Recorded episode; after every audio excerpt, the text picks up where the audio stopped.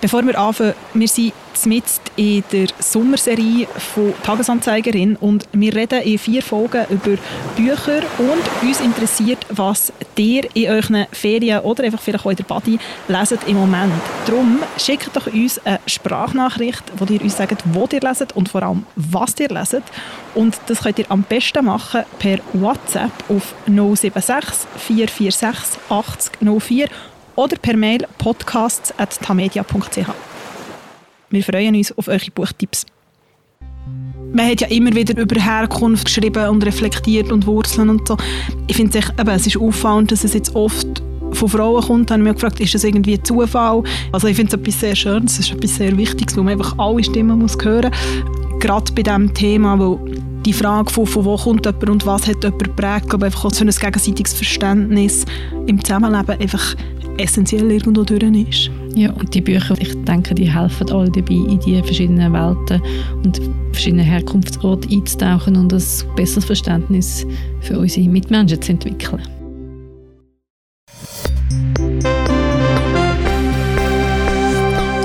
Tagesanzeigerin, der Podcast von Frauen, die Schlagzeilen schreiben, über Frauen, die Schlagzeilen machen.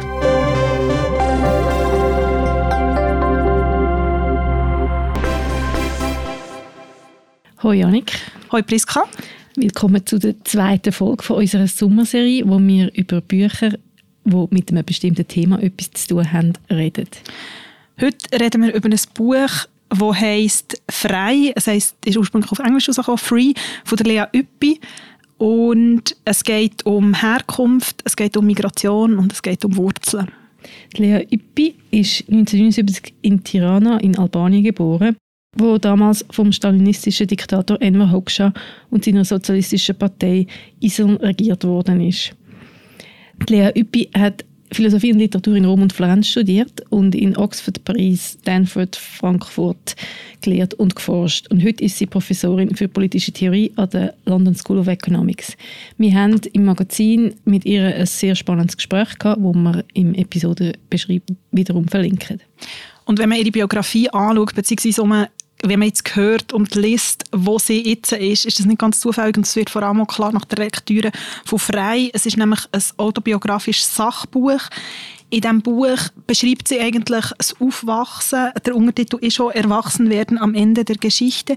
Sie ist aufgewachsen in den 80er Jahren, du hast es gesagt, wo einfach sehr, sehr viel passiert ist in Albanien und wo sie unglaublich geprägt hat. Ohne zu viel zu verraten, weil es ist nämlich auch sehr spannend zu lesen, obwohl es nur ein Sachbuch ist.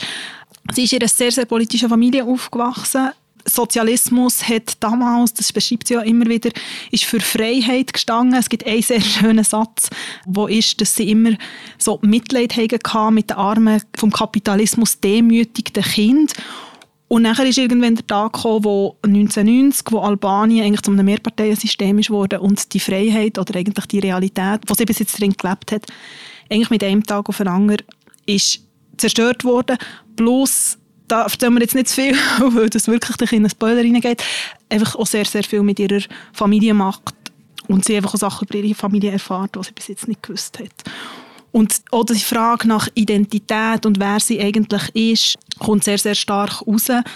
Und das Buch endet, das kann man glaube ich sagen, ähm, nachher mit dem Bürgerkrieg 1997 und es ist sehr eindrücklich. Sie beschreibt den Teil mit Tagebucheinträgen, die sie dort geschrieben hat und wo natürlich übersetzt wurden und ein bisschen redigiert. Aber so mit was, dass, dass sie sich dann beschäftigt hat und, und die Sachen und auch die, auch die Traumatisierung aus dieser Zeit, das wird sehr deutlich und auch wenn man jetzt Interviews zum Beispiel mit ihr liest oder auch ihre Forschung oder auch ihre Texte, sie schreibt zum Beispiel immer wieder für ein Guardian, ist das, merkt man das sehr, sehr stark. Was ich auch sehr eindrücklich gefunden habe, ist, dass ich wirklich weniger über Albanien gewusst habe über das Albanien in den 80er und 90er Jahren, wie ich gemeint habe. Es wird sehr klar, dass Albanien sehr isoliert war. Sie sagt das auch, dass Albanien, in dem ich aufgewachsen bin, galt als eines der isoliertesten Länder der Welt. In der Schule wurde uns erzählt, dass sich Albanien als einziges Land auf der Welt wirklich für die Freiheit einsetze. Das ist äh, das, was du vorher angetönt hast. Und ähm, vielleicht kannst du nur die Anekdote erzählen vom Cover, das hast du mir vorher erzählt. Genau, also es ist auch so, dass es gibt auch eine Passage immer wieder die Isolation oder man musste anstehen für Lebensmittel. Es hat einfach Brot und Reis und Zahnpasta gegeben und sie beschreibt das an einer Stelle, wo sie plötzlich gemerkt hat, ah, in England heisst es nicht einfach Zahnpasta, sondern zum Beispiel Colgate und die Sachen haben einen Namen und ähm, es ist auch so gewesen, zum Beispiel einfach, weil die Markenprodukte gefällt haben in Albanien, aber es natürlich auch Tourismus gehabt Coca-Cola-Dosen unglaublich beliebt waren, wenn Touristen oder Touristinnen die mitgebracht haben oder gekauft gekauft haben. Es war auch sehr teuer, gewesen, muss man sagen. Zum Teil hat man die so in Köder gefunden oder es hat dann wie so eine Art Handel gegeben. Man hat sich hat die nachher können kaufen und wer sich so eine geleistet hat, hat man wirklich die Coca-Cola-Dose auf irgendwie ein Buffet oder irgendwie neu hergestellt und es vielleicht auch als ähm, Vase gebraucht und das Cover ist eben genau so eine rote Coca-Cola-Dose mit einer Rose drin und also es ist optisch sehr schön, aber es ist einfach auch sehr sprechend genau für die Zeit und für die Isolation. Ja, apropos optisch sehr schön. Ich finde, es ist auch für so ein Sachbuch ist die Sprache wahnsinnig schön. Das ist ja das, wo es zieht einem gerade rein, man ist gerade dabei äh, in dieser Episode, wo ähm, die Statue fällt vom Enver Hoxha und sie das also erklärt, was das mit ihr ausgelöst hat und was ihre Lehrerinnen dazu meinen, in einer wirklich außergewöhnlich schönen Sprache. Ja, es ist ja auffällig, dass in den letzten paar Monaten oder so ein Trend, was es irgendwie auch gibt, ist so das, das, so das autobiografische Sachbuchen, oder? Dass es, dass es Themen sind, oder? Zum einen ist es Albanien, es ist Sozialismus, es ist Freiheit, es ist aber viel auch so, was bedeutet Freiheit, aber auch Politik oder eben wie prägt einem Herkunft. Und nachher aber eigentlich, was ja sehr autobiografisch ist, aber eben gleich so eine thematische Ebene hat, das Gleiche ist über Eva Biringer, ihr Buch, das wir in der letzten Folge geredet haben, wo es um Alkohol geht, ist eigentlich ähnlich. Und bei ihr ist mir das wirklich auch extrem aufgefallen. Ich habe, glaube ich, auch nach den ersten, weiß nicht, 30 Seiten SMS geschrieben, aber ich war, okay, wow, das hat mich wirklich auch so reingezogen. Also es ist wirklich sehr, sehr toll. Und Sachbücher, vielleicht um diesen Diskurs noch abschließen, haben ja manchmal nicht so einen guten Ferienliteraturruf und irgendwie es tönt so trocken und so, aber also, das kann man wirklich sehr gut auch an einem Strand oder in der Ferien lesen. Ja, richtig. Ich glaube, es ist wirklich ein Trend, der uns viel bringt. Wir haben fast ein bisschen Mühe gehabt, für diese Sommerserie Themen festzulegen, die einen Roman entspringen, sondern haben uns wirklich jetzt zumindest für den Anfang eher bei den erzählenden Sachbüchern festgehalten, weil das so eine neue Art ist, doch auch mit schöner Sprache und spannenden Anekdoten und persönlicher Nähe in ein Thema einzutauchen. Gerade beim Thema Herkunft und Geschichte ähm, ist das natürlich auch sehr spannend, wenn man wirklich von Menschen, die das erlebt haben, zu lesen, wie sie das wollen, der Welt weitergeben Und es hat ja auch in diesem Komplex immer wieder verschiedene Bücher gegeben, zum Beispiel etwas, das ich auch gelesen habe, oder etwas, das vor noch nicht so allzu lange zurückgekommen ist. Es kräselt jetzt vielleicht im Hintergrund, da wir ja wirklich tatsächlich meistens Bücher dabei haben, ist von der Hue Pham. Äh, sie ist eine deutsch-vietnamesische Journalistin, schafft bei Zeit und Autorin und sie hat geschrieben, wo auch immer ihr seid und es ist auch ein Autogra also es ist ein Roman, muss man sagen, aber sehr stark autobiografisch prägt. Es geht um eine Frau, die in Berlin ist und sich eigentlich nicht mit ihren Wurzeln, mit ihren vietnamesischen Wurzeln, muss man sagen, auseinandersetzen, bis eigentlich ihre Großmutter stirbt und sie geht dann zurück auf diese Reise und ist schon ganz oft, okay, was ist eigentlich Identität und wie prägt mich die Identität? Es geht nachher bei der Hue Fam auch um einen Vietnamkrieg zum Beispiel. Ich meine, das ist auch etwas, was man irgendwie in der Schule mitbekommt, im Geschichtsunterricht. Vielleicht war man mal in Vietnam irgendwie in der Ferien und irgendwo mal in einem Museum, aber es ist einfach nochmal ganz, ganz anders, wenn man es so erzählt bekommt, ich würde sagen, wir haben immer einen kleinen Joker von Büchern von Männern. Du hast letztes Mal Daniel Schreiber erzählt, setze ich mich jetzt ein. Zu diesem Thema kann man wirklich auch sehr empfehlen. Das Buch von Ocean Wang, «Auf Erden sind wir kurz grandios». «On Earth we briefly gorgeous», das was auch sehr stark um den Vietnamkrieg geht und was es eigentlich mit einer Familie und mit einer Persönlichkeit auch macht, wenn Trauma da ist oder wenn Kriegserfahrungen da sind. Ein anderes Buch, das die Herkunft in der Türkei thematisiert, ist der Roman «Jins» von Fatma Aydemir. Und dort geht es darum, dass der Hüseyin 30 Jahre in Deutschland gelebt hat, nach seiner Frühpensionierung sich eine Wohnung, äh, Eigentumswohnung in Istanbul gekauft. Am Tag, wo er die einrichtet, kurz bevor dass seine Frau anreist, erleidet er einen Herzinfarkt. Also der Klassiker, das ist nicht unbedingt jetzt ein Spoiler, das ist, kommt gerade am Anfang. Also so der Klassiker von so dem, man schafft sein ganzes Leben lang hart auf einen Lebenstraum hin und im Moment, wo der erfüllt wird, geht er vorbei. Und es reisen dann äh, an seine Beerdigung seine vier Kinder an und seine Frau und der Roman ist so aufgebaut, dass er so ein Perspektivenroman ist von diesen sechs verschiedenen Personen. Man wechselt immer so die verschiedenen Personen rein und das ist, äh, wie die in Deutschland aufgewachsen sind, was es bedeutet hat, ein Immigrantenkind von türkischen Eltern zu sein in Deutschland, wie es war für die Frau und für die verschiedenen Kinder und das ist auch sehr äh, informativ und auch berührend. Und meine, dass sie Herkunft, natürlich kann man sagen, das, das betrifft alle Frauen wie Männer.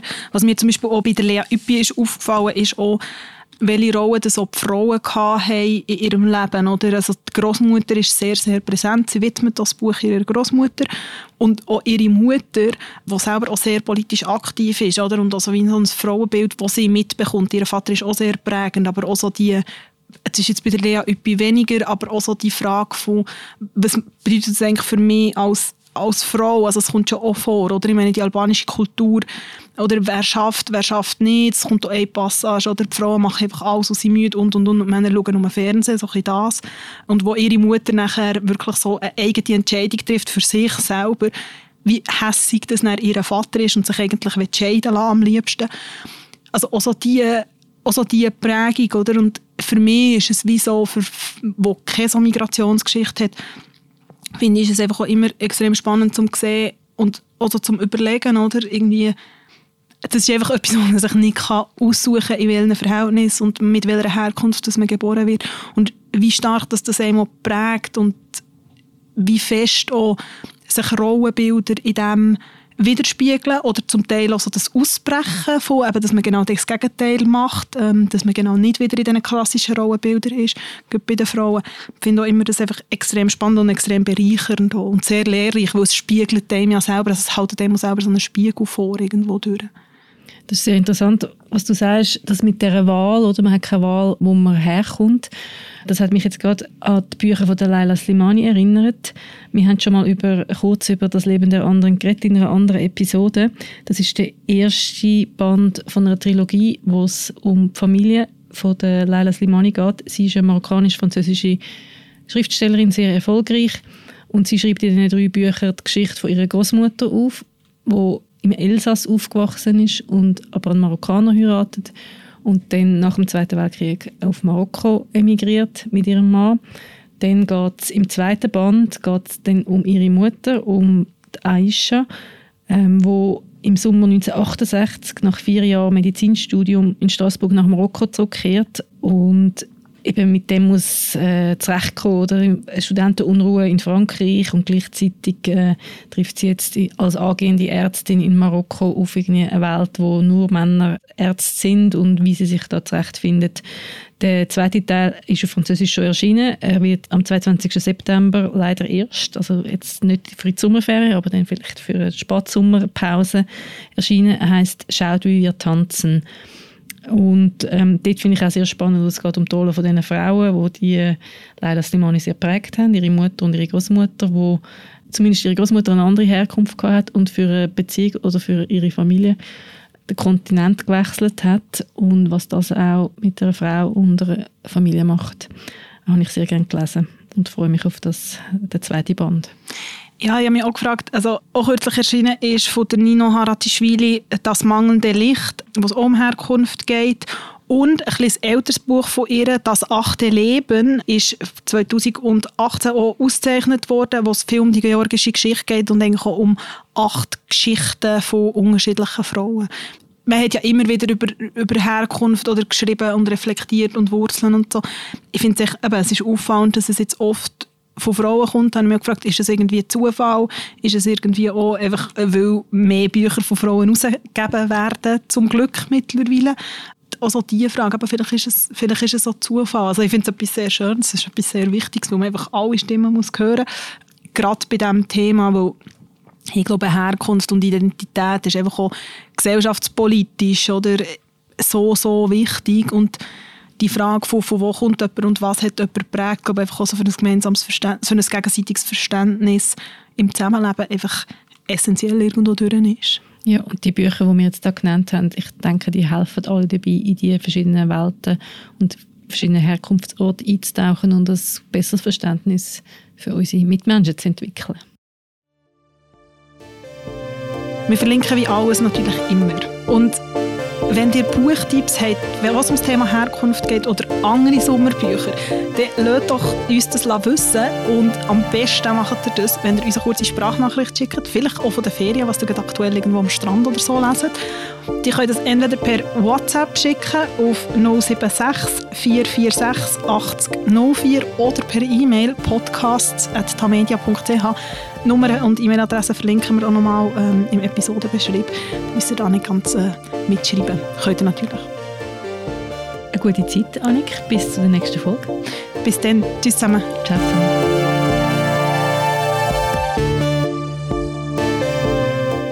Tagesanzeigerin wird moderiert von Priska Amstutz und von mir, der Annik Hosmann.